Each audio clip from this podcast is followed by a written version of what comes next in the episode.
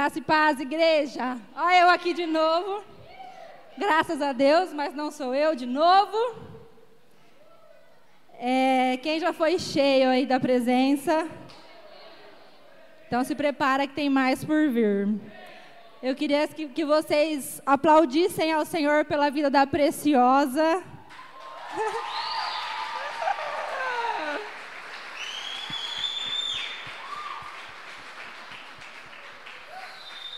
Parece que ela está um pouquinho nervosa só. Não. Tá, tá, tá passando mal, mas é normal, né? Queria que vocês estendessem as mãos para a vida dela, para a gente abençoar em nome de Jesus. Pai amado, Pai querido, apresente, Senhor, nessa noite a vida da tua filha, papai, a qual o Senhor, ó Pai, escolheu e colocou nas mãos dela, Senhor, a missão de trazer a tua palavra para a tua igreja nessa noite, Espírito Santo. E que da mesma forma que o Senhor já ministrou no coração dela, a tua igreja receba a palavra, Senhor, meu Pai, que o Senhor vai usar a vida dela para trazer para nós, ó Pai, que venha de encontro com aquilo que precisamos ouvir e que terminar essa ministração ela seja guardada, revestida, Senhor meu Pai, da cabeça à planta dos pés, e que o Senhor guarde a mente, blinde o coração de todo mal, em nome de Jesus. Amém. Tá tão nervosa que não quer nem me dar um abraço, já quer tô pegar tremendo, o microfone. Tremendo. Graça e paz, igreja. Para quem não me conhece, eu sou Amanda, sou esposa do Franz, o negão mais lindo da CBA. Uh, glória! Sou mãe da Sofia, nós somos discipulados pelo pastor Johnny, pela pastora Renata. Somos obreiros e líderes de célula da Herdeiros da Promessa. É, eu quero agradecer a pastora Vivian, o pastor Ederson por essa oportunidade. Eu confesso que quando a pastora me mandou a mensagem, eu gelei, eu comecei a chorar, falei, Deus, e agora me ajuda, me dá uma luz. E aí eu orei, falei, e ele me respondeu, que precisava que eu estivesse somente disponível, que o resto era com ele. Eis-me aqui. Irmãos, eu quero começar pelo versículo chave dessa série que está top, que é João 3,16. Porque Deus amou o mundo de tal maneira que deu seu Filho unigênito para todo aquele que nele crê, não pereça, mas tenha vida eterna. Eu quero passar mais um versículo para vocês, que é 1 Coríntios 13, do 4 ao 7. O amor é paciente, o amor é bondoso, não inveja, não se vangloria, não se orgulha, não maltrata, não procura seus interesses, não se ira facilmente, não guarda rancor. O amor não se alegra com a injustiça, mas se alegra com a verdade. Tudo sofre, tudo crê, tudo espera, tudo suporta. Essa passagem é muito usada em cerimônias de casamento por falar do amor, dos adjetivos do amor. Mas esse amor que o apóstolo Paulo fala aqui, não é o amor eros, que é o amor entre homem e mulher apaixonados. Até porque o amor entre nós seres humanos, ele não tudo sofre, não tudo crê, não tudo espera e nem tudo suporta. Esse amor é o amor ágape, que é o amor de Deus por nós. Um amor puro, um amor inexplicável, um amor que independente do que eu faça, ele continua me amando. Só que, infelizmente, às vezes nós duvidamos desse amor. Questionamos esse amor por passar por momentos difíceis. Será que Deus realmente me ama? Será que Deus realmente me enxerga? Porque o negócio está tão difícil. E eu passei por isso. Eu me lembro que a minha infância não foi uma infância muito fácil. Eu e meu irmão, nós crescemos com pais separados. Eram, eram épocas difíceis, a minha mãe trabalhava muito. E graças a Deus a gente nunca passou fome, propriamente dito, mas a gente passou necessidades. Às vezes tinha mistura, às vezes não.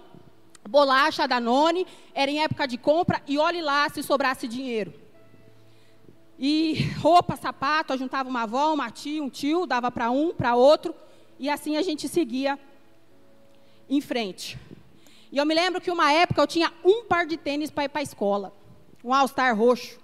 A Letícia vai lembrar. E nessa época, eu e meu irmão ia cedo para casa da minha avó, que a minha mãe trabalhava. E nós tomávamos banho, almoçava e ia para a escola à tarde. E esse tênis começou a descolar a sola. Eu falei, e agora? Em vez de eu falar, avó, o tênis está descolando, nem vou para a escola. Não, irmão. Eu catei um tufo de papel higiênico, soquei no tênis, para estabilizar a bagaça. E fui para a escola. Irmão, eu andei três quarteirão, eu escutei só o estralo, pá. Hora que eu ia para trás, a rabeta do papel higiênico subindo, parecendo uma rabiola. Oh, Deus misericordioso. Parecia o tap-flap. Vocês lembram daquela botina do Castelo Ratimbum? Meu tênis virou o tap-flap. Se fosse hoje, eu pegaria o tênis, arrancava do pé, ô oh, Jesus, e vazava para casa da minha avó. Mas eu era uma criança nego drama. Misericórdia. Hora que eu vi a molecada lá na frente, subindo o pessoal da manhã, falei, pronto, acabou minha vida. Hora que esses moleques veem meu tênis desbeiçado com papel higiênico enroscado atrás, eles vão me zoar até o fim. Vão acabar com a reputação que eu já não tenho. Pronto. Falei, eu preciso de uma estratégia para sair dessa roubada. Oh Deus. Falei, o que justificaria eu arrastar meu pé? Porque andar já não era possível, porque o tênis estava desmontado. Falei, Deus, vou fingir que estou com dor. Fingi que eu estava com dor no pé. Irmão, eu arrastava o pé, parecia a dona Florinda do Chaves. Fui até numa árvore, fiquei lá na sombra, disfarçando, fingindo que eu estava esperando alguém, até o vucu-vucu dos moleques passar. Hora que passou, eu juntei o tênis, a sola, o papel higiênico, pus debaixo do braço, subi essa Pedro Jansen como se não houvesse amanhã. Não olhava nem para os lados de vergonha. Passou-se o tempo, a gente ficou adolescente, a Pindaíba ainda reinava porque não melhorou muita coisa. Mamãe, que está ali presente, tinha o espírito da Rochelle. Vocês pensam numa mulher brava, misericórdia. A hora que eu aprontava, ela só eva de rabo de zói, mordia o canto do beiço. E Jesus soprava no meu ouvido: Em verdade vos digo que hoje estará comigo no paraíso. Morri, mas passo bem. Eu e meu irmão fizemos 15, 16 anos. Ela falou: vocês não vão ficar à toa na rua, não, vai todo mundo para Mirim. Faça chuva, faça sol, faça granizo. E meu irmão, Mirim, trampa, escola. Dia de chuva, o carro na garagem. Vou te mãe, tá chovendo, hein? Tá mesmo, filha. Pega a sua bicicleta, a sua capa e vai trabalhar. Era desse jeito. Pai bola. Recebeu o pagamento, água e luz, é sua e do seu irmão. Oh Deus, meu pagamento não. Hoje eu acho graça, eu zoo, dou risada, mas naquela época eu não achava engraçado. Eu questionava a Deus porque os meus pais eram separados. Eu questionava a Deus porque eu não podia ter a roupa e o sapato que eu queria. Porque eu não podia comer o que eu queria quando eu queria. Eu achava que a minha mãe não gostava de mim. Porque a mãe dos meus colegas é de boa. Não precisa acordar cedo. Não precisa fazer nada. E eu tenho que trabalhar que nem uma camela. Além disso, eu tenho que ajudar a pagar a conta. Isso é o cúmulo da folga. É claro que eu pensava, porque se eu falasse, ela quebrava meus dentes. E hoje eu entendo que tudo que eu passei na minha infância, na minha adolescência, contribuiu para o meu crescimento como ser humano, como mãe e como esposa. Quando a minha mãe permitia que eu passasse por aquelas situações, não era que ela não me amava, ela queria preparar eu e meu irmão para a vida. A nossa vida é uma batalha diária, irmãos. Se você não estiver preparado, estruturado. Oh, meu Deus. A vida passa por cima de você ainda dá ré. E com Deus é da mesma forma. Quando Deus permite situações difíceis, Ele está te preparando para o dia mal. E eu me lembro de uma situação que eu passei algum tempo atrás. O que me fez lembrar dessa situação foi uma pregação do pastor Ederson, que ele deu sobre tentações. E ele mencionou uma passagem que Jesus foi tentado no deserto. E a primeira coisa que Satanás lança é: se tu és filho de Deus, vírgula. Ele lançou a dúvida sobre a paternidade de Deus naquele momento. Uh, Senhor, me ajude. E Jesus estava vulnerável. Ele estava jejuando há 40 dias. E eu me identifiquei muito com essa palavra, que foi o que aconteceu comigo nessa época. Há três anos atrás, a minha avó estava muito doente. E eu me lembro que eu orava muito, eu jejuava, eu buscava para que ela saísse viva daquela santa casa. E teve um momento que ela que ela foi para a UTI e começou a piorar. E eu não aceitava que a minha avó ia morrer. A minha avó ajudou minha mãe a criar meu irmão. A minha avó participou dos momentos mais incríveis da minha vida. A minha avó tinha que ver a Sofia crescer. Eu não aceito que a minha avó vai morrer. E o Franz, com toda a paciência e carinho, falava: Neguinha, se Deus fizer, Ele é Deus. Se Ele não fizer, Ele continua sendo Deus. E eu falava, Franz, não vem com essa conversa fiada para o meu lado, não. Deus vai fazer e pronto, irmão. Não tem esse negócio de não fazer. E eu me lembro que eu fui com a minha mãe no hospital no sábado, só nós duas. E eu acho que, não sei se ela arrumou alguma encrenca com o médico, que eu conversei sozinha com, com o médico. E ele me falou: Ó, oh, a sua avó não está respondendo aos medicamentos, a sua avó não está respondendo ao tratamento, não tem mais o que fazer pela sua avó. E eu dei uma risada meio amarela, falei: Não, doutor, beleza, sem problema. E ele ficou olhando para minha cara, acho que ele falou. Ele esperou uma reação diferente, esperou que eu chorasse, me derramasse, fizesse escândalo. E enquanto ele falava aquilo para mim, eu rebatia na minha mente: o meu Deus é o Deus do impossível, o médico dos médicos. A minha avó vai sair curada desse hospital. E naquele mesmo dia, sábado, na madrugada do sábado para domingo, minha mãe me liga: Fia, a sua avó morreu. Irmãos, foi como se alguém arrancasse um pedaço de mim e jogasse fora. Foi a pior dor que eu já senti na minha vida. Eu fiquei sem chão, eu fiquei desestruturada. E a primeira coisa que Satanás lançou foi: e aí? Cadê o médico dos médicos? Cadê o seu Deus? O que, que adiantou você orar, jejuar? Nada. A sua avó morreu. E eu tinha dois caminhos para seguir naquele momento. Ou eu acreditava na mentira dele e entrava numa depressão profunda, abandonava igreja, ministério, tudo. Porque afinal Deus não ouviu o que eu pedi. Ou eu faria o que eu fiz. Eu fui até minha sala, me ajoelhei e falei: Pai, eu não estou entendendo nada. Está doendo demais, mas eu continuo te amando. E foi o que me sustentou naquele momento. E eu entendi que quando Jesus diz que tira o meu fardo pesado e coloca o dele que é leve, não significa que eu, por ser cristã, ter fé, estou isenta de passar por tribulação, por, por dificuldade, por angústia.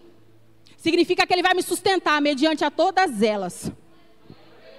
E é o que me faz entender que dentro dos problemas estão as promessas, dentro das adversidades estão os propósitos. Só que eu não consigo enxergar porque os meus olhos estão no momento. E o momento é de dificuldade, o momento é de luta. E quando eu olho para aquilo que eu vejo, eu não creio no que Deus me prometeu. Irmãos, entenda uma coisa. Como é que eu vou conhecer o Deus que exalta se eu não for humilhado? Como é que eu vou conhecer o Deus que abre portas se eu não tiver portas fechadas? Como é que eu vou conhecer o Deus que cura se eu não passar pela enfermidade? Como é que eu vou conhecer o Deus que faz milagres se eu não precisar de algo impossível? Tudo faz parte do propósito para que aquilo que Deus prometeu sobre a sua vida, sobre a sua casa, sobre a sua família se cumpra. Só que nós precisamos mudar a ótica de como nós enxergamos as coisas.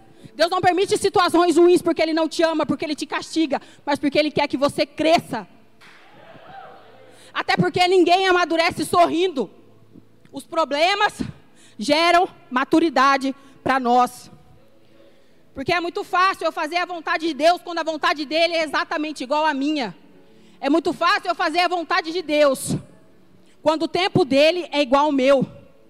Mas não é isso que Deus quer de nós. Me ajuda, Senhor.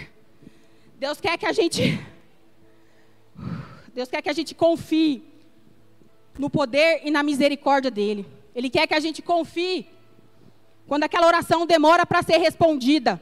Ele quer que a gente confie como quando o pedido não é respondido da forma que você esperava. Deus pode responder sim, não ou espera. E são nos momentos do não e do espera que ele quer ver se a gente realmente confia nele.